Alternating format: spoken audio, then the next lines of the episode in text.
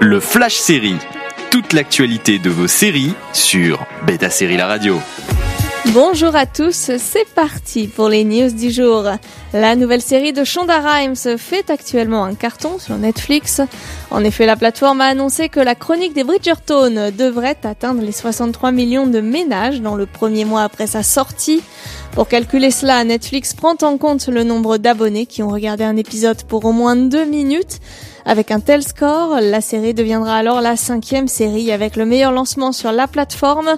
En haut du classement, on retrouve The Witcher avec 76 millions de ménages et La Casa des Papels avec 65 millions de comptes.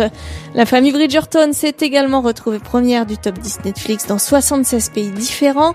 Un renouvellement de la série pour une deuxième saison n'a pas encore été annoncé, mais on n'a aucun doute que cela ne devrait pas tarder. On vous tiendra bien sûr informé le cas échéant. Entre 2006 et 2013, Michael C. A interprété le personnage de Dexter sur nos écrans, expert scientifique du service médico-légal de la police de Miami le jour et tueur en série la nuit.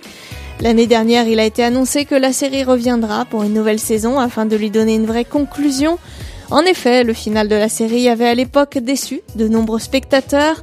Dans une interview, Michael C. A déclaré faire partie de ce groupe d'insatisfaits. Il est ainsi heureux de reprendre le rôle et espère que le reboot de la série pourra compenser cette déception. Aux manettes, on retrouve Clyde Phillips, qui était déjà showrunner pour les quatre premières saisons de la série originale. Cette nouvelle saison en 10 épisodes devrait sortir à l'automne prochain. On a hâte de voir ce qu'il arrivera à Dexter dans ce reboot.